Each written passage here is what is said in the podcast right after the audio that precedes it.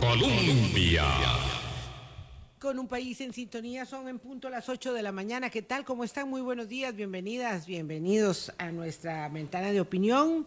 Mitad de semana, 17 de enero, en calentamiento el proceso de las elecciones municipales que tal vez no se percibe así eh, de una manera significativa en todos, um, sobre todo en las agendas, aunque hay cada vez más información, pero por supuesto que sí la hay.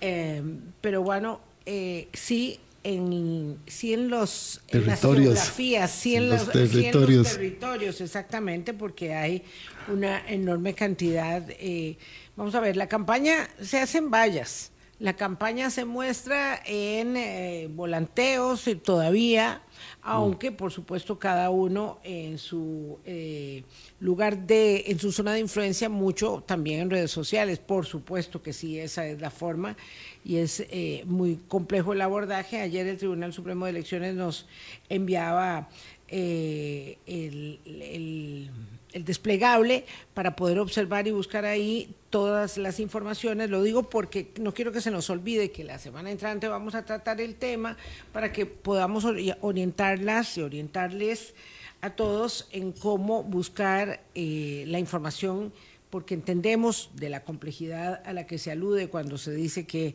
es una, una, decisión muy difícil, sobre todo para que sea una buena decisión, una decisión informada, poder acceder a todas las eh, propuestas que cada uno de los 84 cantones ofrece. Boris, ¿qué tal? ¿Cómo estás? Buenos días, Vilma, buenos días a todos los amigos y amigas de Hablando Claro.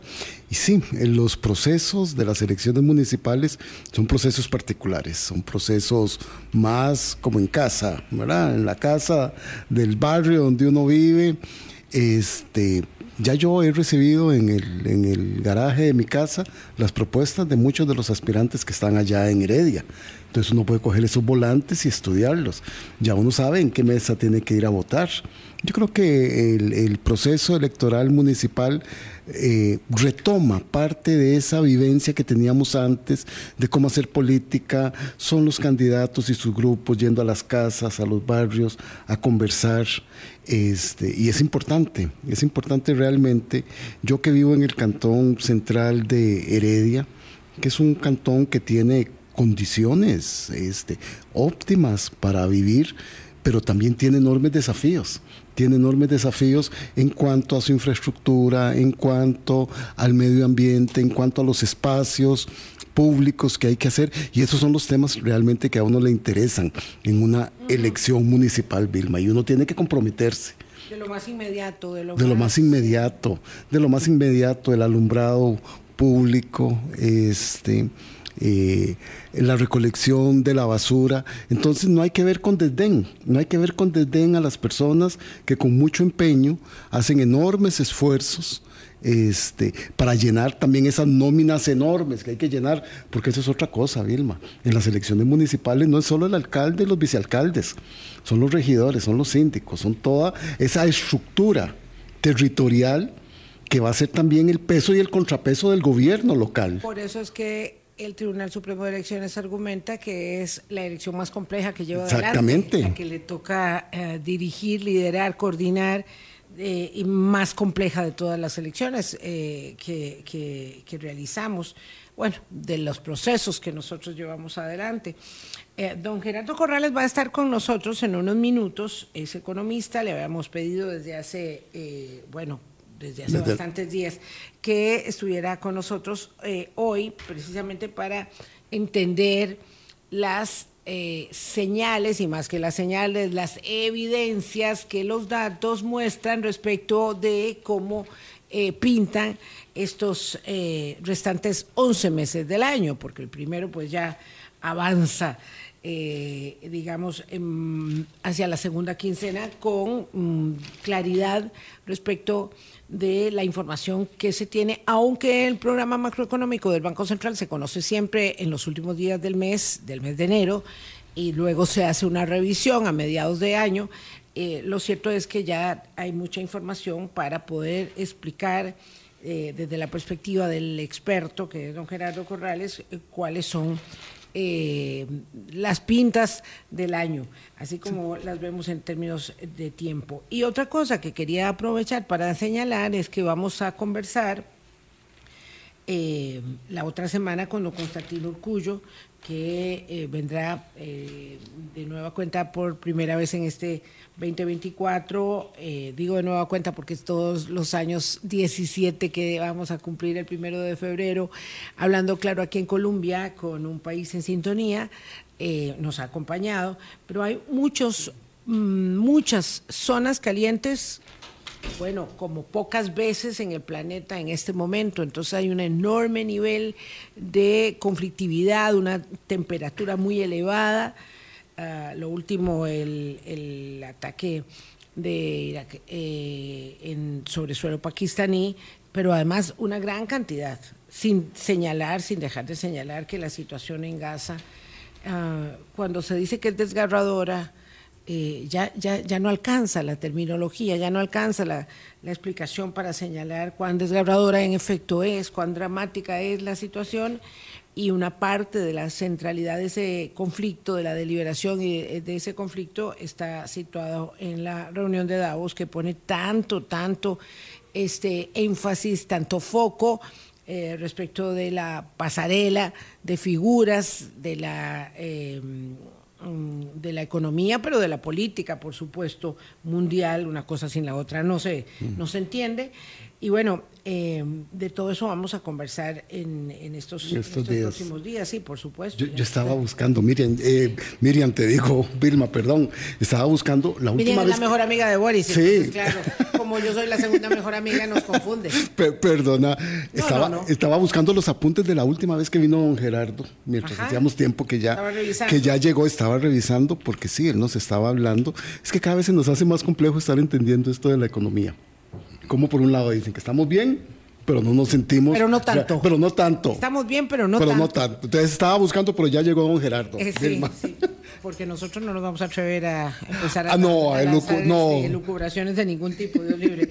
Don Gerardo, feliz año nuevo, ¿qué tal? ¿Cómo está usted?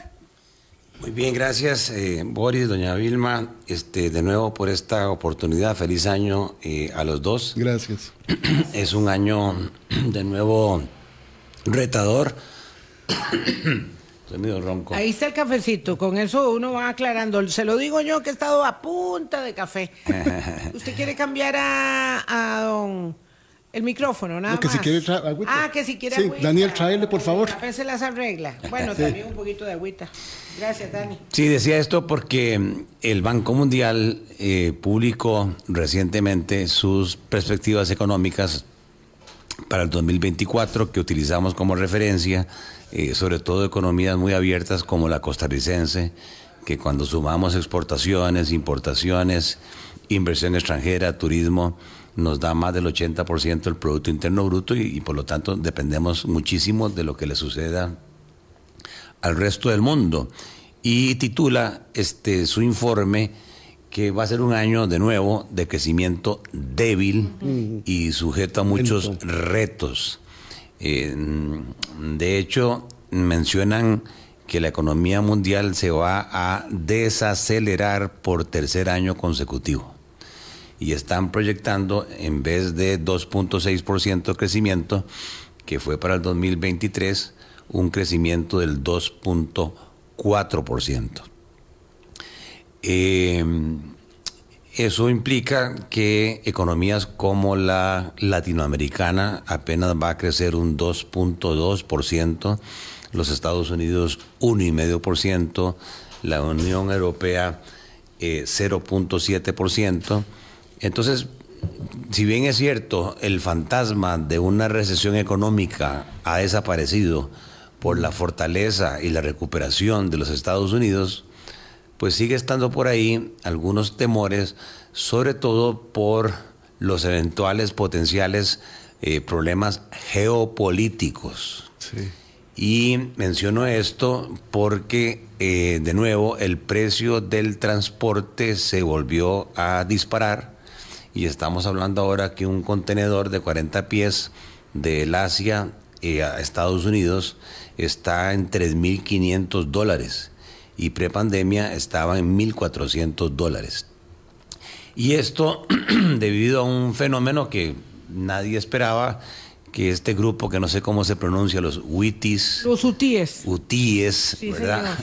De Yemen, eh, decidieron atacar con misiles eh, todos aquellos barcos que ellos consideran que son aliados de Israel. Y Estados Unidos y Reino Unido entonces contraatacan a los hutíes en Yemen. Es, que estábamos hablando de, puntos calientes y es una cosa impresionante. Y entonces toda esa ruta del Mar Rojo está complicada y lo que está haciendo es que muchos capitanes de barco estén decidiendo eh, salirse de esa ruta y tomar rutas mucho más largas, a través de Sudáfrica, pero eso implica trazos en el transporte e implica costos más altos. Eh, estamos hablando de lo que técnicamente se habla de las eh, tarifas eh, de contado, digamos las tarifas spot. ya hay contratos establecidos con tarifas para el año, pero esto eventualmente se pudiera complicar. Bien, y esto nos lleva al tema de Costa Rica. Eh, que, como decimos, las señales son un poco eh, polémicas. Eh, yo podría pintar un panorama muy bueno de bonanza económica, pero también yo podría pintar un panorama lleno de amenazas. Yo voy a tratar de resumir en este programa los dos. Este, qué es lo bueno, qué es lo malo y qué es lo feo. Primero lo bueno, por favor. No, no, pero además me gusta, me gusta la calificación que le da. Señales polémicas. Sí. Sí, porque nos van a llevar a polemizar en los extremos de lo que usted va a explicar, don Gerardo. Sí, yo diría que dentro de lo bueno nadie esperaba un crecimiento como el que Costa Rica va a tener eh, a principios del año 2023 el Banco Central decía que el país iba a crecer 3% y al final terminamos creciendo por dicha 5%. Sí, qué curioso, digamos, que, haya sido tan ah, abismal la diferencia entre la proyección y la realidad. Eso a mí sí me llamó la atención. Un 5% este, y para este año 2024 4.3 es lo que se está eh, proyectando. Eh, siguen siendo tasas eh, de crecimiento muy buenas, especialmente cuando vemos este reporte del Banco Mundial. nos dice que para el 2024 República Dominicana, muy empujada por el turismo, lidera el crecimiento de la región con un 5.1%. Panamá, que se recupera por el tema de la construcción, 4.6%. El Banco Mundial es más eh, pesimista que nuestro Banco Central. Eh, nos dice que Costa Rica crece, pero 3.9, no el 4.3. Y luego tenemos Honduras, Nicaragua con 3.2. E interesantemente, a pesar de la popularidad del presidente Bukele, sigue llevando el farolito rojo en cuanto a crecimiento económico ya por varios años con un 2.3 de crecimiento eh, económico. Entonces, si uno ve ese panorama, eh, diría eh, Costa Rica está bien. Y está bien no de ahora, sino que el IMAE, que es un predictor del comportamiento de la producción, venía mostrando una aceleración económica que llamamos nosotros. Eh, de tasas de crecimiento interanuales eh, prácticamente del 2%, empezamos a crecer a partir de julio 23, 3, 4, 5, incluso hubo un mes que fue julio del 23 con un crecimiento del 6.4 histórico. Y eso es muy bueno, son tasas de crecimiento de producción muy buenas que cuando uno separa esto en las tres economías que siempre digo yo, se observa, sí, de nuevo, que las zonas francas siguen siendo el motor eh, de esta economía, eh, mantienen una tasa de crecimiento ya no del 20%, pero crecen al 12%. Eh, el gobierno, lo que es el sector público, prácticamente por la regla fiscal, está paralizado, prácticamente no crece, hay un tema de preocupación especialmente en la parte de enseñanza y salud. eh, que crecen cada vez menos, eh, sobre todo cuando vemos los resultados de las pruebas PISA, uno diría que deberíamos mejorar en el tema de la eficiencia y la efectividad de los temas de educación. Pero el punto llamativo es que el régimen definitivo, que es donde está la mayoría de las empresas, eh, habíamos dicho que hay 70 mil empresas privadas registradas en la Caja del Seguro Social. Eh, pagando activamente sus cargas sociales. De esas, solo 400 están en zonas francas. O sea que la mayoría de las empresas de nuestro país están en el régimen definitivo, que son aquellas que están sujetas al pago de impuestos, al pago de cargas sociales y todos los otros eh, componentes de costos institucionales. Podríamos decir que eh, el régimen definitivo sostiene la institucionalidad del país y además el empleo, porque, porque genera 1.700.000 empleos. En zonas francas, actualizado, eh, se generan 190.000 empleos. En zonas francas hay tres actividades, donde tenemos el liderazgo, que es la parte industrial, eh, sobre todo la fabricación de insumos médicos y dentales. Eh, ahí se genera un empleo de casi 80.000 personas y el resto del empleo eh, cerca de 110 mil personas están en la parte de servicios, sobre todo lo que son centros de servicio compartidos. Somos muy buenos en la parte del back office, que llamamos nosotros, en la parte de las cocinas, eh, dando recursos de auditoría, recursos financieros, contabilidad, proveeduría, compras, todo lo que es el back office para centros de operación regionales o mundiales desde Costa Rica. Y luego están los famosos call centers o centros de llamadas, que básicamente son los 1-800 de atención de servicio al cliente de eh, personas norteamericanas que llaman porque tuvieron un problema con algún equipo y están llamando a Heredia o están llamando a La Juela y ahí los atiende un costarricense que maneja muy bien el inglés. Este, esos son los call centers eh, que se llaman. Pero el régimen definitivo eh, decía, siempre la queja era que era el farolito del crecimiento, mientras las zonas francas crecían 20%, el régimen definitivo crecía 1%. Lo diferente es que más o menos de finales del 2022 el régimen definitivo empezó a crecer, tanto así que el Banco Central y nuestro presidente eh, con justa razón y con números, decían que la aceleración la estaba dando el régimen definitivo, ya no de las zonas francas. O sea que la mayor contribución al crecimiento de ese 5% lo estaba dando el régimen definitivo. Hasta ahí, digamos, todo está bien y esa es la parte eh, buena. La parte mala es que ese crecimiento no es igual para todos. Esa aceleración del régimen definitivo estaba concentrada en la construcción privada. Algo sucedió con la construcción privada que después de venir mostrando tasas de crecimiento negativas, de repente, a principios del año 2023, finales de 2022, empieza a mostrar tasas de crecimiento del 10, 20, 30, hasta 40%. Eh, hubo un boom, una explosión de la construcción privada pero no fue generalizada, no fue en todo el país. Estuvo muy focalizada en la zona de Guanacaste, donde nos hemos convertido en un sitio de atracción eh, de multimillonarios. Eh, realmente está llegando al país gente de mucho dinero. Hay una organización que es un club privado este, que se llama Discovery Land, en donde mm, están comprando propiedades en Guanacaste y pagando lo que sea y su función es construir casas de 20, 30, 40 millones de dólares este, para atender multimillonarios que vienen en sus jets. En Santa eh, Cruz y Carrillo, básicamente, exactamente, Gerardo. Nosara, este, mm, todo lo que tiene que ver con Papagayo, ¿verdad? Este, Santa Teresa.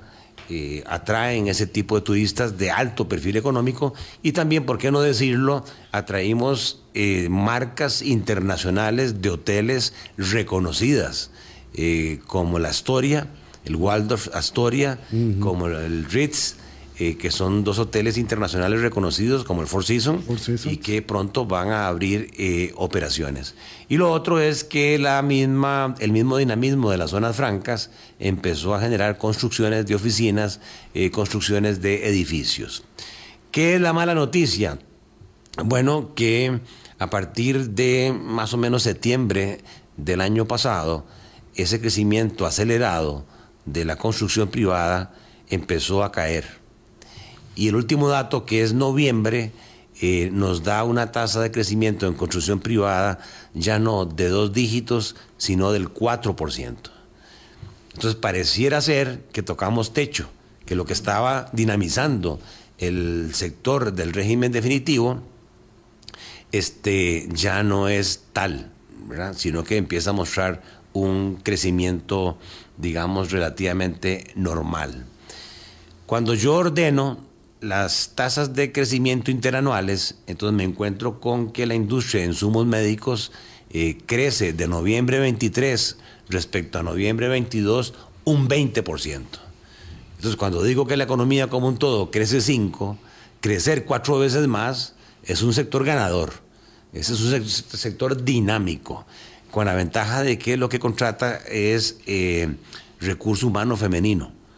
Eh, hay una preferencia en insumos médicos, equipo de alta precisión, catéteres, válvulas de corazón, este, stents coronarios, este, de mujeres, porque su trabajo es muy preciso. Mm. Dicen que la mente del hombre está, está en otras cosas, está descuidado. Eh, luego está servicios profesionales, que crece al 9%, también con zonas francas, vinculado con lo que decíamos, eh, Share Service Centers, o centros de servicio compartidos. El transporte se ha dinamizado y crece también al 8%, sobre todo con el comercio internacional. Y ahí llegamos al IMAE total, que en noviembre creció 5.3. Debajo de eso, eh, tenemos entonces todas las demás actividades que crecen menos que el promedio de la economía. Eh, hoteles y restaurantes llaman la atención que apenas crecieron un 3%, la agricultura un 2.8%, la industria local eh, un 2.2. ¿Cuál es la preocupación? Es que todavía la generación de empleo de mano de obra no calificada está en agricultura, está en industria y está en comercio. Y el comercio, salvo lo que es la venta de vehículos, que está disparado al 20%, mm. El comercio está creciendo como a un 3%. Entonces, esa es quizás una de las debilidades mayores y es que lo malo es que este crecimiento del 5% no está generando nuevas oportunidades de empleo. O sea, que está concentrado en una parte muy pequeña, para irlo entendiendo. En una parte muy pequeña del país, pero además la última encuesta continua de empleo eh, nos lleva a una gran contradicción y a una gran preocupación, y es que eh, el número de empleos que había en el país el, trimestre pasado de noviembre, septiembre, octubre noviembre del 22, había en el país 2.185.000 personas ocupadas que tenían trabajo y hoy hay 2.058.000. A ver, septiembre, octubre y noviembre del 2000 22, ese trimestre, el, mismo trimestre del 2023, el último trimestre del 2023. ¿Cuántas personas menos, perdón, para, Ocupadas, 125 mil empleos perdidos, se perdieron 125 mil empleos perdidos. Y, y, esto, yo quisiera detenerme un momento ahí, don Gerardo, estamos poniendo mucha atención, para tratar de establecer que lo que usted está señalando no es una opinión. Mm. No es una opinión sujeta a, digamos, contraste versus otra opinión. Mm. ¿Verdad? Es un dato. Son datos. Es un dato duro. Sí, es que tengo que hacer esta, este señalamiento porque eh, luego, eh, para intentar, eh, ¿por qué? Porque no hay nada más duro que la realidad. La realidad nos golpea. En la vida, la realidad siempre lo golpea a uno. Em, cuando esta no es la que uno espera, ¿verdad? Entonces, si tenemos 125 mil empleos menos, no es que don Gerardo tiene la opinión de que eso eh, está siendo así porque a él le parece que se ve como que hay menos gente trabajando. No, hay una circunstancia que demuestra la encuesta continua de empleo, que es una herramienta técnica que no está, digamos, em, señalada o calificada como poco seria. Sí, es un dato este, que uno puede obtener y procesar eh, del Instituto Nacional de Estadística y Censos, que para mí es de las entidades más respetables eh, técnicamente eh, hablando. Entonces, eso es un dato duro. Cuando uno estudia economía, le enseñan que la producción es una función que depende de eh, los factores productivos, que son tierra, trabajo, capital, maquinaria, equipo, mm. planta, junto con la actividad empresarial, que es el encargado de asumir el riesgo y de combinar esos factores a través de tecnología. Entonces se supone que hay una relación directa, y ese es el objetivo del crecimiento económico, a más producción, más uso de recursos productivos. Y como nuestros eh, eh, procesos productivos son muy intensivos en mano de obra, se esperaría que esa tasa de crecimiento del 5% se hubiese traducido en una gran creación de nuevos empleos y eso es lo malo. Sí, aquí don Gerardo, entonces, ¿verdad? Como para poder comprender y la audiencia también, es que ese crecimiento es un indicador bueno, positivo. Pero lo que sucede es que estamos creciendo en una parte, en esas tres partes de la economía que usted nos dijo, solo en una de ellas. Y en las otras, que es la más amplia, la que tendría más capacidad de generar empleo, es donde no se está dando. Correcto. Entonces, el señor presidente tiene razón, porque en los datos de la OCDE, Costa Rica aparece liderando las tasas de crecimiento. Decíamos que el mundo va a crecer 2.4. Entonces, si un país crece 5%, 4%, es cierto que estamos liderando. Está arriba de la lista. crecimiento, claro. Pero lo contradictorio es que a nivel de la creación de oportunidades de empleo, ahí sí ocupamos de las últimas posiciones dentro de los países de la OCDE, más bien destruimos empleo. Y mi crítica, con todo respeto, es que eso no se dice. Y hay que investigarlo. Ahora, la encuesta continua nos da más información y nos dice dónde se perdieron esos 125 mil empleos. Y aquí tengo el dato duro. 50 mil empleos perdidos en lo que se llama hogares como empleadores. O sea que todo lo que tiene que ver con eh, servicios domésticos en los hogares, eh, empleo de este, las empleadas domésticas, jardineros, eh, choferes, se despidieron. Servicios de reparación. Se despidieron 50 mil personas. Sí. ¿Qué podría indicar eso? Las personas que están emplanilladas con un hogar. hogar con un hogar. ¿verdad? Que, los que las familias empezaron ante la subida de tasas de interés, ¿verdad? Este, ante una inflación que ya vamos a ver afecta más a los estratos medios y bajos, a tener problemas presupuestarios y entonces ni modo, me va a tocar a mí limpiar, me va a tocar a mí hacer el jardín, me va a tocar a mí ser chofer y tengo que despedir. Ser albañil. eh, tengo que despedir a eh, toda esta gente. 50 mil empleos ahí. Que no son empleados independientes, ¿verdad? Porque digamos que hay otras tareas que se siguen que contratando, sí, sí, claro, entiendo, ¿verdad? entiendo, Digo, entiendo, yo no puedo reparar el techo de mi casa, las goteras de mi casa, pero, pero, pero, eh, podría lavar los platos, limpiar la casa, lavar la ropa, y entonces muchas familias deciden hacer eso. 50 mil de no calificados. Es mucho. Exactamente. Mucho. Eh, otro elemento, el segundo, y es contradictorio. Acabo de decir que el régimen definitivo empezó a acelerarse por un crecimiento exponencial de la construcción privada. Sin embargo, se pierden 27 mil empleos en construcción, obreros. Es lo que estaba diciendo Boris. Bueno, que en Limón, que en Punta Arenas, que en otras zonas, eh, la construcción no está activa. sino que está muy focalizada. focalizada. Y entonces al haber poca actividad constructiva en esas otras zonas, se ha tenido que despedir obreros, que también es mano de obra no calificada. El tercero, contradictorio, porque también acabo de decir que los Share Service Center están creciendo, pero se destruyen 26 mil puestos de trabajo en servicios profesionales y de apoyo administrativo. Esto quiere decir que en industria definitiva, en comercio, en agricultura, algunas posiciones administrativas, lamentablemente por el poco crecimiento, eh, toma la decisión el patrono de despedirlos. Todo lo que no sea absolutamente necesario va para afuera. En industria, 24 mil empleos perdidos.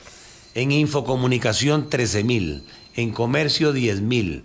En transporte, 10 mil. En banca y seguros, yo que trabajé ahí, 10 mil personas menos. En hoteles y restaurantes, 7 mil personas menos. En agricultura, 5 mil personas menos. Pero vean qué interesante. En administración pública, eh, a pesar de que no crece, eh, en producción, en valor agregado, se crearon 23 mil plazas nuevas. ¿En el sector público? En administración pública, correcto. Entonces uno empieza a decir, bueno, ahí, ¿y la regla fiscal? ¿Qué será? Que empezaron a flexibilizar y a, hacer crecer las planillas, exacto. En enseñanza y salud, a pesar de que no se crece, decía yo, en el valor agregado, hay 21 mil plazas más. Ese es el comportamiento, digamos, de las posiciones este, perdidas. Ahora, si lo vemos por el tipo de ocupación, 75 eh, mil puestos perdidos son ocupaciones elementales. Esto lo digo porque muchos de, tenemos hijos y están en formación, eh, entonces los patronos, las empresas, te prescinden de lo básico. las ocupaciones elementales fueron las que más sufrieron. Es el 19% del total de personas que había ocupadas ahí perdieron el empleo. 51 mil personas operarios mecánicos básicos, técnicos y profesionales medios 30 mil empleos perdidos, 15 mil empleos perdidos en vendedores, 6 mil empleos perdidos de apoyo administrativo. Sin embargo, crecen contratación nueva de empleos eh, trabajador agropecuario calificado o sea que sí hay posibilidad de crecer en, agricultura, pero requiere calificación. Directores y gerentes, hay 13 mil plazas nuevas, gerentes generales o directores este, de empresas. Y 26 mil puestos nuevos en calidad de profesionales, científicos o intelectuales. Entonces aquí tenemos eh, ese dato interesante en cuanto a lo que es la ocupación. Entonces, eso es lo malo. Lo malo es que esa producción, ese crecimiento no se está traduciendo en mayores oportunidades de empleo y más bien hay una destrucción de empleo de mano de obra no calificada. Vamos a hacer una pausa, son las 8.33, tenemos una primerísima gran conclusión que nos está eh, presentando don Gerardo Corrales, mm, el que más, el que menos va eh, tomando eh, nota, mm, cuenta de que, como ya sabemos, ¿verdad? El crecimiento no siempre es desarrollo. ¿verdad? Crecimiento económico no es lo mismo que desarrollo económico. Exactamente. Tenemos una paradoja increíble con el crecimiento económico costarricense. Vamos a un breve mensaje y regresamos. Colombia con un país en sintonía, 8.34 de la mañana, don Gerardo Corrales nos ah, plantea una circunstancia que es como, como la gran paradoja del crecimiento tico, ¿verdad? Eh, pareciera que tenemos unos guetos que se desarrollan como casi si fuesen una isla independiente, ¿verdad? Como mm. esto que usted plantea en el, eh, con este nombre, ¿verdad? Discovery Land Suena muy sofisticado, ¿verdad? Este, es que suena a otro, a otro, a otro modelo, a otro lugar, y es aquí en Costa Rica, ah, con una circunstancia y es que eh, no solamente estamos destruyendo empleo, generamos empleos, pero muy, muy, pocos nuevos empleos respecto de los que se necesitan y respecto de los que se destruyen, ¿verdad? Pero además tenemos una mm, disminución, una enorme contracción en la inversión social y nosotros podemos decir que la OCDE nos coloca en un lugar buenísimo eh, en el crecimiento, pero y, y bueno, ya y el campeón mundial de la inflación también se rajábamos con eso. Eh, pero lo cierto es que la disminución en el, por decir una cosa, en el precio del dólar es tan, tan, tan, o la apreciación del colón es tan significativa que los empresarios no quieren contratar gente.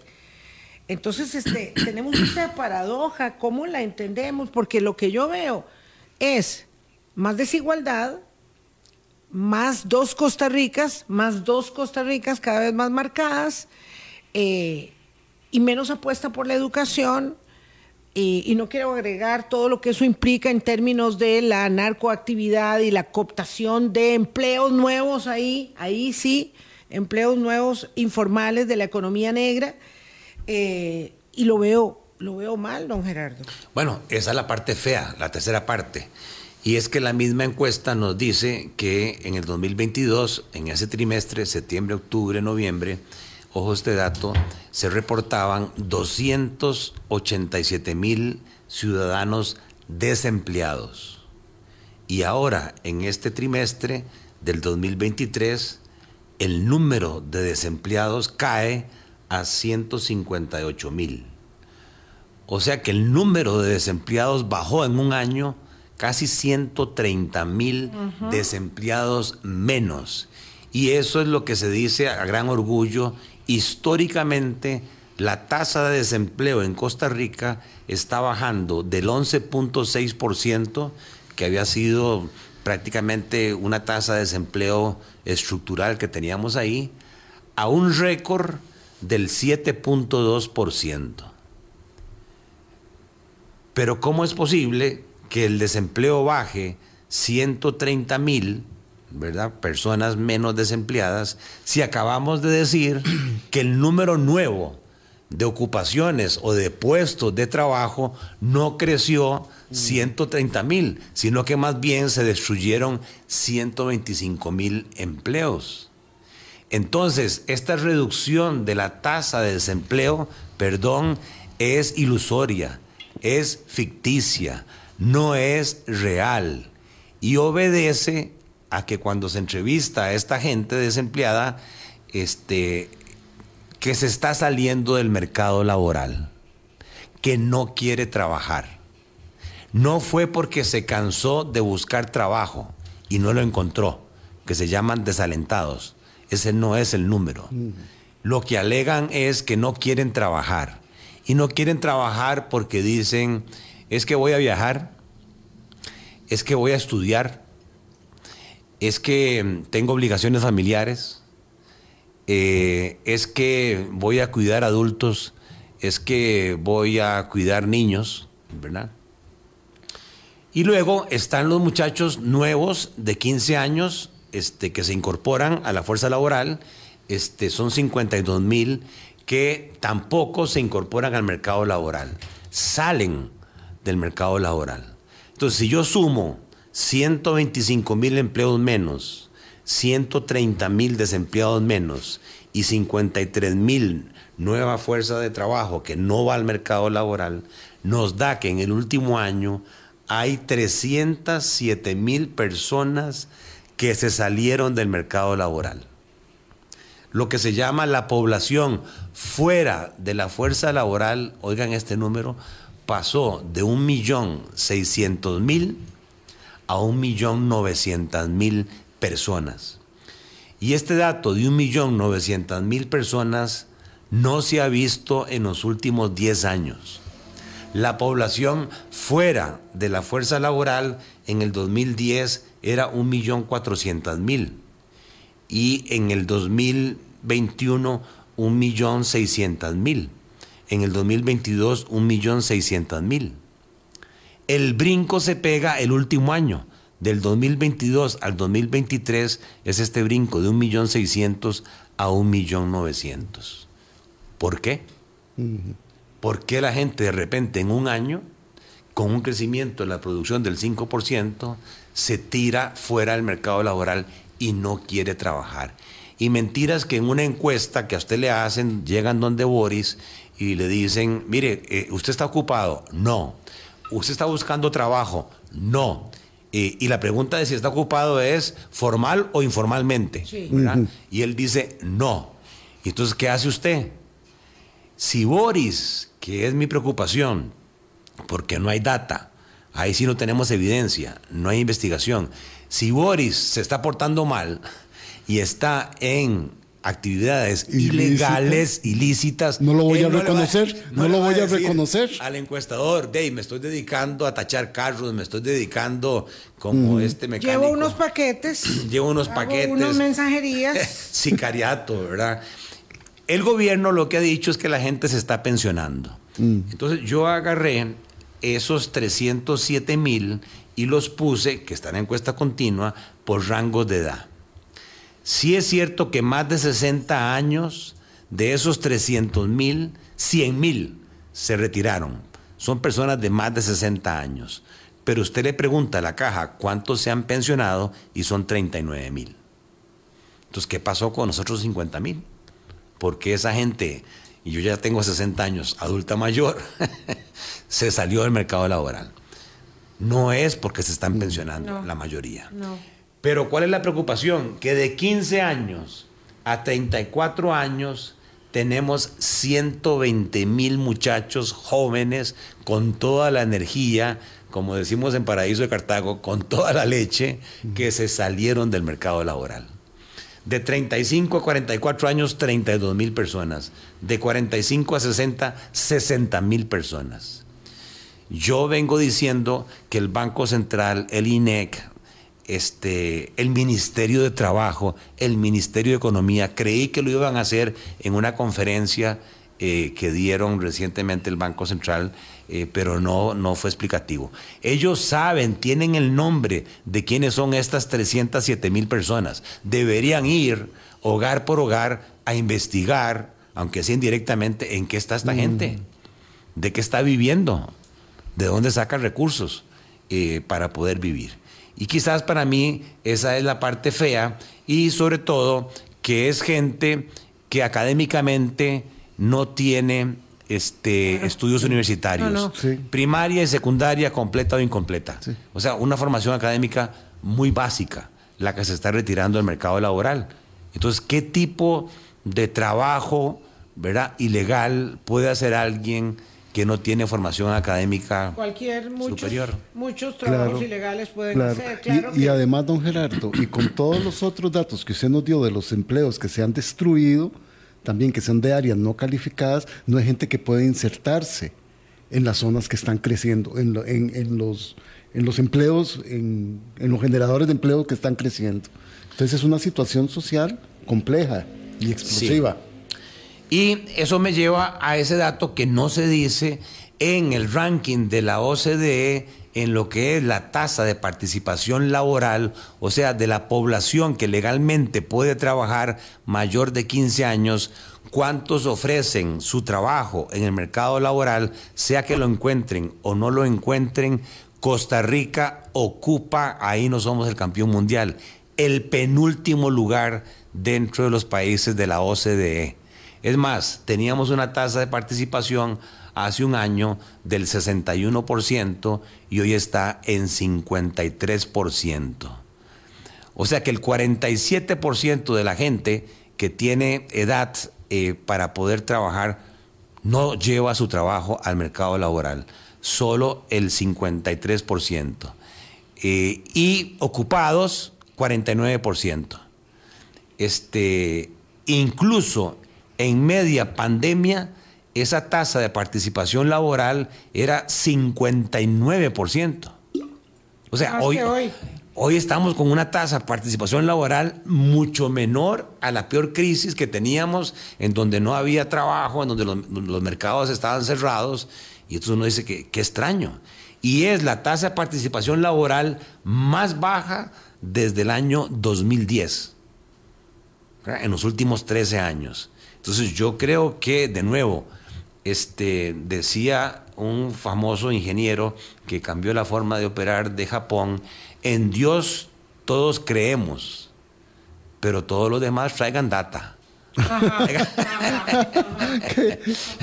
qué, bueno eso, sí. sí, sí. el Espíritu Santo y nuestro Señor que traigan los datos. El dato respalda la verdad. Claro, el problema es, eh, digamos, querer engañarse uno mismo, ¿verdad? Eh, me refiero al país. En la circunstancia de los últimos días, don Gerardo, hemos hablado un día sí y otro también del problema en Ecuador. Eh, y de las condiciones estructurales que dan paso a una situación particular coyuntural como la que se está viviendo. Eh, decía el presidente de Ecuador, si se pierde Ecuador, ojo que se pierde América Latina también, ¿verdad? Y claro, ahí está eh, Comando Sur de los Estados Unidos poniendo pie en el lugar. Eh, no sé qué tipo de auxilio será posible, pero los especialistas nuestros señalan que entre 18 y 24 meses nuestra situación va a estar, si no igual, muy parecida. Y esto es espeluznante porque cuando usted este, refiere los datos de la economía y, del empleo, ello tiene una relación absolutamente directa con la eh, que estamos observando en el país vecino por hablar de uno, pero esta situación recorre América Latina este, como mm. de verdad un, terrible, eh, una terrible amenaza que se concreta, porque además no es solamente una posible amenaza, es una amenaza que se concreta en violencia, en inseguridad, en pérdida de calidad de vida y ni los guetos resisten así, ni siquiera los guetos resisten así, ¿verdad? Correcto. Ni la inversión. Eh, me queda muy poco tiempo, ese es mi reto cuando vengo a este programa, que no me alcanza el tiempo, y yo quisiera referirme muy rápidamente al tipo de cambio, porque todo el mundo habla del tipo de cambio. Vean que el tipo de cambio hoy está prácticamente en 508 colones por dólar. Y eh, el año 2022, en el pico, llegó a estar en 692 colones. Y el promedio del tipo de cambio eh, en el año 2022 eh, llegó a estar prácticamente en 643 eh, colones.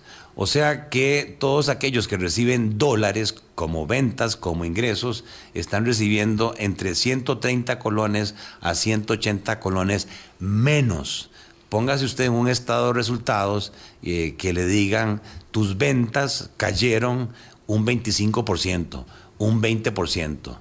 Ve a ver qué haces, ¿verdad? Y entonces tengo que empezar a, a revisar los gastos, a ver cómo soy más productivo, pero todo tiene su límite. Yo puedo empezar a cortar, ¿verdad? Este, grasa, pero en algún momento puedo cortar hueso en la compañía. Y músculo. Y, y entonces sí es un tortón. Entonces, ¿qué es lo que está pasando? Hay un exceso de oferta de dólares en el país.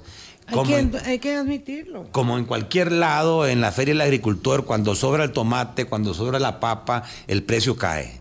Bueno, aquí el, artículo es el dólar. Hay mucho dólar. Vean el número en el sector privado, ventanillas. Mensualmente, en el año 2022, eh, sobraban 50 eh, millones de dólares, 48 millones de dólares de exceso de dólares. A partir de julio del 2022 esa cifra subió a 400 millones de dólares. Y en el 2023 incluso hubo un mes en marzo donde sobraron mil millones de dólares en un solo mes, de dólares que las familias y las empresas le vendieron de más a los bancos respecto a lo que les compraron y todo el 2023 se mantuvo en excesos de casi 600 millones de dólares. Entonces, yo escucho a don Roger Madrigal, con todo respeto, en donde él dice que esto obedece a que las exportaciones están creciendo. Y aquí tengo la cifra. Eh, lo que está publicado es eh, eh, acumulado a eh, los tres primeros eh, no, hasta noviembre está acumulado las exportaciones.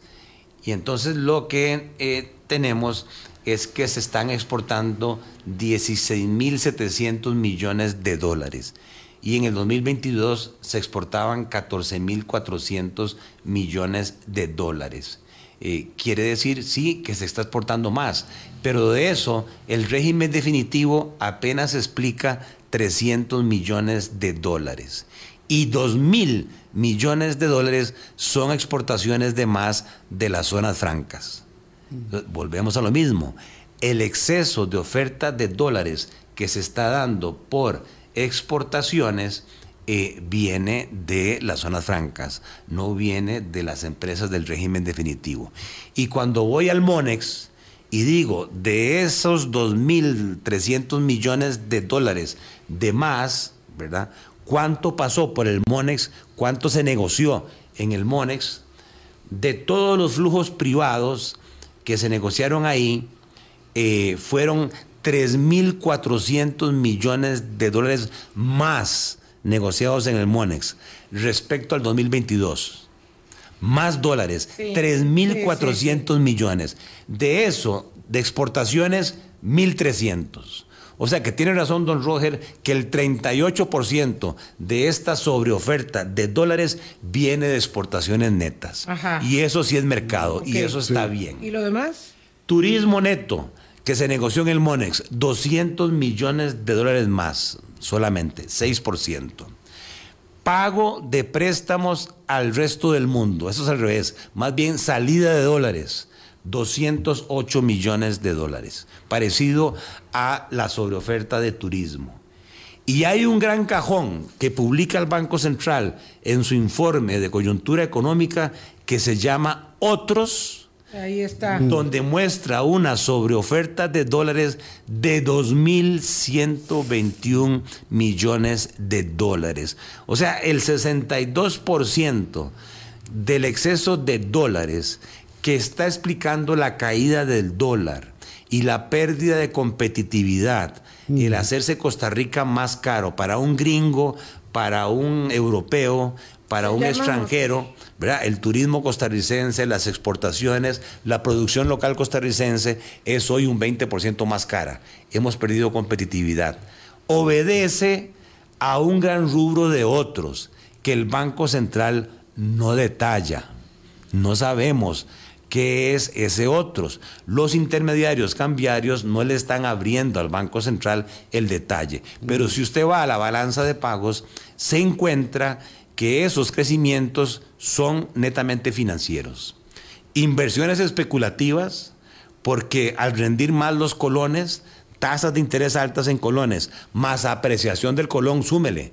Eso es un rendimiento efectivo mayor a lo que me pagan en dólares. Entonces tiene sentido local y extranjeros que traigan dólares, los vendan y se pasen a claro, colones. se pasan a colones. Segundo lugar, eh, gente que en vez de endeudarse en colones, resulta que ahora el dólar es más barato. Entonces yo me endeudo en dólares y los paso a colones para pagarle a la ferretería o para pagarle al centro de materiales de construcción, ¿verdad?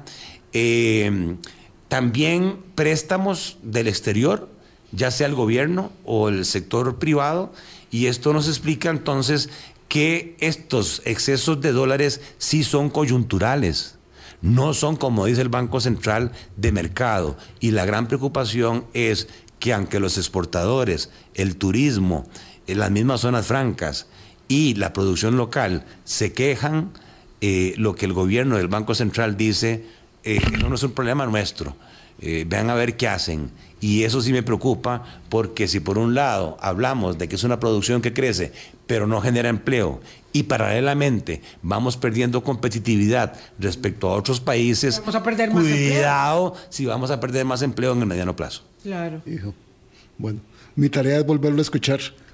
a pesar de haber estado aquí me sentado. Me faltó hablar de inflación, me faltó hablar de tasas de interés, pues ojalá me faltó que hablar de finanzas venir públicas. Otro mes, por favor, don Gerardo, este, eh, como, como dice una amiga mía, este, qué fuerte es vernos sin maquillaje. Qué fuerte es, ¿verdad? Cuando uno se despierta en la mañana y se ve tal cual es, sin haberse hecho ningún arreglo. Y uno dice, ah, no, tengo demasiadas manchas, demasiadas arrugas, demasiada decrepitud en el rostro.